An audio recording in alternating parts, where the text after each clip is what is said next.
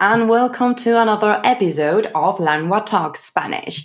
My name is Rocio. And I'm Jesus. This podcast is for you if you have a basic or intermediate level of Spanish. We'll be having interesting conversations about topics related to the Spanish speaking world and daily life. So, not only will you learn practical vocabulary, but you'll also hopefully learn a bit about Hispanic culture. We'll speak Spanish clearly and slightly slower than we usually do to make it easier to follow.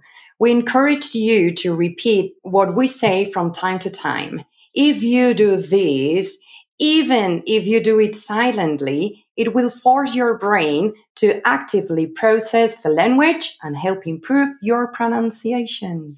If you go to languatalk.com slash podcast, you'll be able to read a transcript of our conversation. Here, you can explore the sentences you didn't understand and learn the vocab. On our website, you can also slow the episode down if it is too hard for you or speed it up if it's too easy. Now, time to switch to Spanish. What are we discussing today, Rocío? Hoy vamos a hablar de las costumbres y hábitos de los españoles en la mesa. Muy bien. Bueno, Jesús, hoy vamos a hablar de un tema que para mí es súper interesante. Últimamente, muchos alumnos y también amigos extranjeros me han comentado que, que existen muchas costumbres y hábitos que tenemos los españoles en la mesa a la hora de comer que les resultan raros, les resultan diferentes. Así que hoy vamos a ver algunas de esas costumbres para que los oyentes, las personas que nos están escuchando, eh, sepan antes de venir a España o si viven en España, que las tengan en cuenta.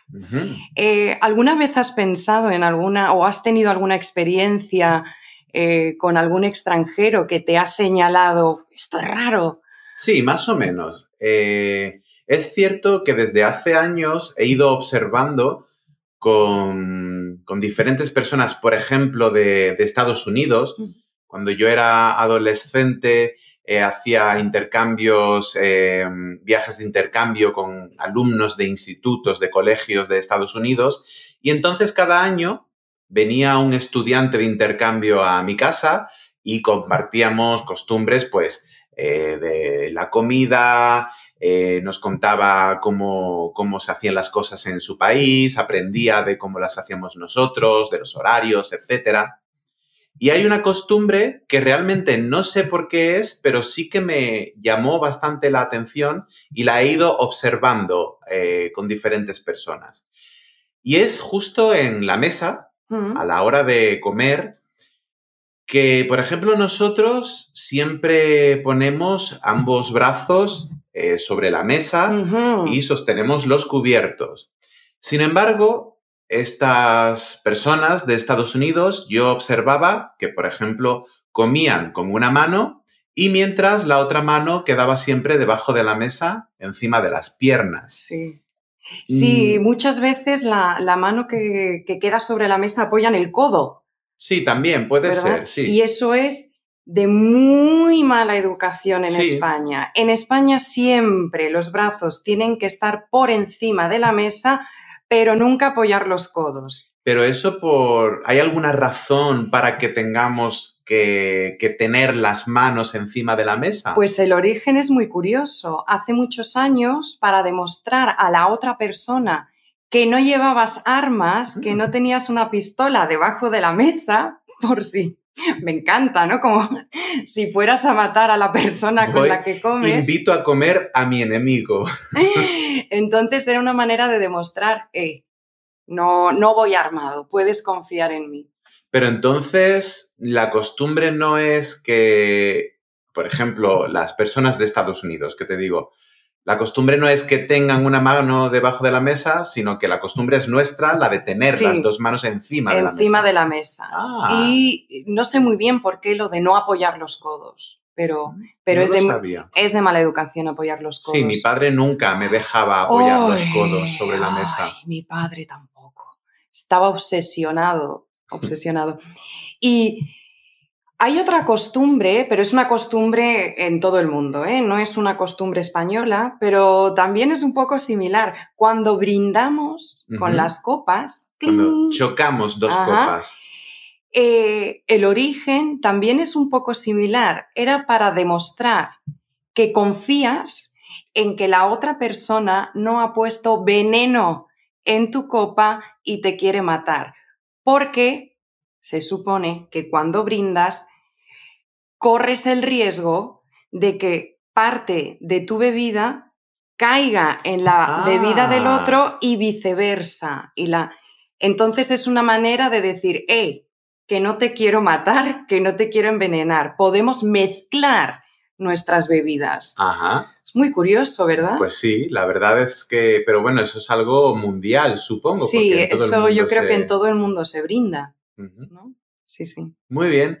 ¿Y qué otras costumbres, em, bueno, ya sean españolas o quizás de otros países, eh, a la hora de comer has notado que son interesantes? Bueno, eh, hay una que yo toda mi vida he pensado que era una costumbre en el mundo entero, un, un signo de buena educación, comer con la boca cerrada. Sí, ya sé a qué te refieres. Tú sabes a qué me refiero, ¿no? Sé en qué. España no puedes comer con la boca abierta, no puedes hablar mientras comes, es una falta de educación tremenda, pero no así en todos los países. Lo sé, lo sé. Recuerdo perfectamente cuando vivíamos en Tailandia que... mm, Bueno, Jesús y yo vivimos durante tres años en Tailandia. Sí, pudimos absorber muchas eh, costumbres de, de la zona y recuerdo cuando teníamos comidas con el colegio, por ejemplo, y había diferentes nacionalidades, es cierto, no sé, sinceramente, no sé en qué países eh, es correcto, en qué países no es algo correcto, pero sí que en algunas nacionalidades asiáticas, podríamos decir, comían eh, con la boca abierta, hablaban mientras comían. De hecho, en, en muchas culturas no solo no es de mala educación, sino que es de buena educación. Sí. Estás mostrándole a la otra persona que estás disfrutando de la comida. Sí, es cierto, y es difícil, es difícil cuando estás acostumbrado a algo, no digo que sea mejor, no digo que sea peor, pero al ser algo que no has hecho nunca, que no has visto nunca, es impactante, ¿no? Mm. Entonces, al principio, para mí fue difícil Mm. poder comer con gente eh, a la vez, eh, mientras todos estábamos comiendo, Te caía la que, comida. que estuviesen hablándome a la vez que tenían comida dentro de la boca y yo podía ver esa comida. ¿Tú recuerdas cómo llamabas a uno de tus compañeros de trabajo? No me acuerdo cómo era. La lavadora. Oh, Dios mío, sí, era, es verdad, era como una lavadora, la comida iba dando vueltas alrededor. Bueno, pero supongo que, que es algo cultural, que es, al final te acostumbras. Igual también cuando, cuando estuve viviendo en Arabia Saudí, pues igual, cuando en la universidad mis compañeros y yo comíamos juntos, también con diferentes nacionalidades, la costumbre de los países eh, árabes, pues es comer con las manos, ¿no? Entonces, bueno, pues al principio es difícil entender que en un mismo plato de arroz todos vamos a meter la mano, pero bueno, también cuando entiendes que hay una mano específica para ello y otra mano con la que no se debe tocar la comida, pues lo entiendes, lo asimilas y, y lo haces igual. Nosotros nos adaptamos a otras costumbres como también esperamos que otras personas se acostumbren a nuestras costumbres. Exactamente. Mira, por ejemplo, en Tailandia, ¿qué ocurría con los cubiertos? Los cubiertos, me refiero al tenedor, el cuchillo, la cuchara. ¿Cómo se utilizaban los cubiertos allí en Tailandia? Pero si no hay cubiertos, solo hay cuchara. Claro, pues a eso me refiero. ¿Qué pasaba con los cuchillos cuando tenías que cortar algo? Con la cuchara. No hay cuchillos. Pues eh, eso para ellos también es raro, supongo, si vienen a España, Claro. la necesidad de usar un cuchillo para cortar al- algo que normalmente en sus restaurantes ya viene cortado. Y el pan. ¿Qué pasa con el pan? Qué importante es el pan. Me encanta el pan. Y qué dolor cuando vives en otro país y es imposible de encontrar. Es, yo nunca he encontrado ningún otro país en el que el pan sea como en España. Sí, sí, sí. Eh, curiosidades sobre el pan, ¿sí? Siempre hay pan en la mesa. Pero no sé si tú te has dado cuenta de que nunca ponemos el pan dentro del plato. Es cierto, no lo he pensado nunca, nunca lo he hecho conscientemente, pero es cierto que nunca pongo el pan dentro del plato. No, porque no queremos un pan sucio. Mm. ¿sí? Después sí que nos gusta mojar el pan en la salsa o en los restos de la comida. Mojar el pan te refieres a untar el pan con la comida. Que decimos rebañar. Rebañar. Rebañar. El arte de rebañar. Y tampoco queremos intoxicar nuestra comida con el pan. Es decir, nunca rompemos el pan encima del plato. ¿sí? Es muy importante separar el pan de la comida. La comida es sagrada, ¿sí? No nos gusta mezclar comidas, no nos gusta que el pan toque la comida ni la comida toque el pan. Es verdad. Mm. Como también, por ejemplo, eh, yo he notado, me he dado cuenta en otros países que es muy común si hay varios tipos de comida en la mesa, poner todas esas comidas en un mismo plato. Es verdad, nunca mezclamos, eh, nunca mezclamos, por ejemplo, si estás comiendo pasta y estás comiendo a la vez ensalada, no ponemos la ensalada en el mismo plato de la pasta, no. Una cosa es la pasta, otra cosa es la ensalada, los dos tienen diferentes sabores y no queremos mezclar esos sabores. Es un sacrilegio, porque tú imagina comer espaguetis con el sabor del vinagre. No. O, la ensalada con restos de la salsa de tomate de los espaguetis. Exacto. Un plato para cada tipo de comida. Exacto. A no ser, a no ser, excepciones. a no ser que vayamos a un buffet libre. Un buffet libre en el que tienes que amortizar el dinero que has pagado en cantidades de comida. Todo en el mismo plato. Y haces un montón. Una montaña. Abajo la tortilla, encima la pasta, coronando la ensalada, todo junto. Cierto es, cierto es. Ah, en, en un buffet libre no existen hábitos, ni costumbres, ni educación. Ni educación. Bueno, Rocío, ¿y qué me dices sobre las diferentes comidas y el número de comidas que tenemos en un día en España? ¿Algo que comentar al respecto? Eso también sorprende mucho, porque en España tenemos cinco comidas en un día. Tenemos el desayuno, el almuerzo, la comida, la merienda y la cena. Vale, dices el desayuno, el almuerzo, la comida, la merienda y la cena. Eh, yo no estoy 100% de acuerdo contigo. Cuéntame. A ver, yo eh, no soy de Madrid, tú eres de Madrid, yo soy de Cádiz, y cuando yo vine a Madrid, em, yo pensaba que aquí la gente llamaba almuerzo a la hora de la comida. Y en Latinoamérica también. Entonces yo llegaba, a lo mejor hablaba en, eh, pues, hablando con amigos, hablando con mis estudiantes, hablaba del almuerzo y la gente pensaba en el aperitivo. O sea, que no en toda España los nombres de las comidas son los mismos. Bueno, coincide el desayuno, coincide la cena, la merienda, pero en el caso del almuerzo... Sí, en muchas partes de España y en Latinoamérica con almuerzo os referís a la hora de comer. Exacto. Y lo que tomamos antes del almuerzo, a media mañana, si tienes hambre o, sales a tomar una cerveza, lo llamamos el aperitivo. Y en Madrid es el almuerzo. Exacto. Hmm. Bueno, y vamos a hablar de, de- de los horarios Uf. también. Siempre tarde. Siempre. Sí. En el España- estereotipo del español es que siempre tarde. Pero en este caso ese estereotipo es 100% real. Es real, es real.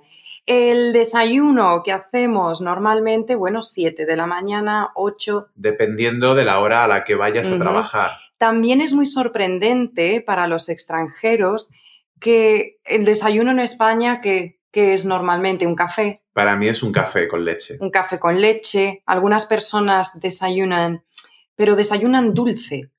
Sí, esto en muchos países es raro, porque en muchos países el desayuno es un desayuno, un súper desayuno y es salado, Sí. con huevos, con salchichas. Sí, aquí quizás si hay alguna persona que le guste comer algo en el desayuno, son unos cereales, mm, galletas, sí, o una tostada con mermelada o churros. churros, qué buenos los churros. Tenemos que hacer un episodio solo para hablar de churros Y comer churros. y comer churros. Eh, eh, a la hora, el almuerzo o el aperitivo, muchas personas sobre las 10 de la mañana, obviamente tienen hambre si no han desayunado mucho y se, pues, se comen una tapa o un sándwich o fruta si eres una persona sana y saludable. Mm. Y la hora de comer siempre es tarde. Siempre. ¿A qué hora comemos en España? Uf. Eh, desde las 2 a las 4 puede ser.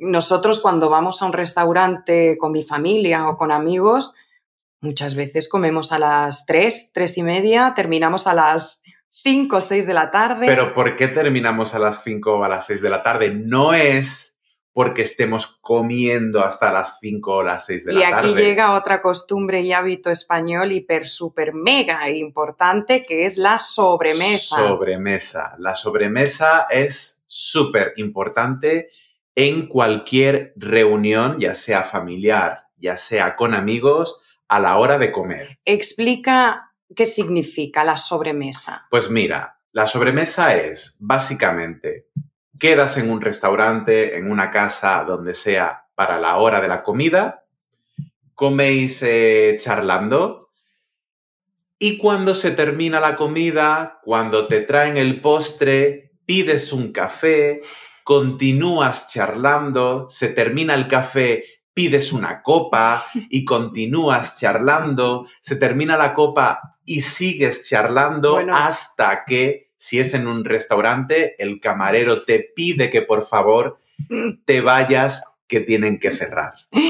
Cuando nosotros hemos hecho en casa una comida o una fiesta que ha empezado a las 12 con el aperitivo, hemos, hemos terminado siempre tarde. Sí. Siempre tarde. Y ya si además le añades eh, jugar a las cartas o cualquier tipo de juego de mesa, puedes unir con la cena sí. y continuar. Y la sobremesa de la Y cena. la sobremesa de la cena, exactamente. Es muy importante la Sí. sobremesa. Sí. Se dice que las buenas decisiones se toman en la sobremesa. Mm, Y los buenos negocios, los buenos tratos. mm, interesante. También es verdad que, que- mm, dedicamos mucho tiempo a la hora de comer porque comemos mucho. En España tenemos primer plato, a veces aperitivo, primer plato, segundo plato, el postre. Eh, comemos mucho. Y cuidado, y cuidado si no te comes los platos. Uy, lo dices por las madres y las suegras de España, Las ¿no? madres eh, españolas eh, son especiales en ese tema, son especiales. ¿No quieres más? ¿No quieres más? ¿Un poco más? ¿Un Uy, poco más? Estás muy delgado, estás muy delgado, tienes que comer más. Sí, así es. Muy importante. O por ejemplo, cuando vas a comer a casa de tu suegra, con suegra me refiero a la madre de, de tu pareja, y te dice, no quiero que cuando vayas a tu casa le digas a tu madre que yo no te doy de comer y te pone más comida y más comida. Sí. Aún así, creo que, que la mayor diferencia horaria de otros países con respecto a España es la hora de la cena. La hora de la cena que en otros países va entre las 5 de la tarde y las 7. En España, el que más temprano cena, cena a las 9 de la noche. 9, 9 y media, 10. Y si es fin de semana, se puede cenar perfectamente a las 11. Y muchos restaurantes, si tú vas a un restaurante para cenar a las 8... Ni siquiera está abierto. No está abierto. Es, cierto. De todos modos, también hay que añadir que eh, los horarios son diferentes, pero quizás tampoco es nuestra culpa.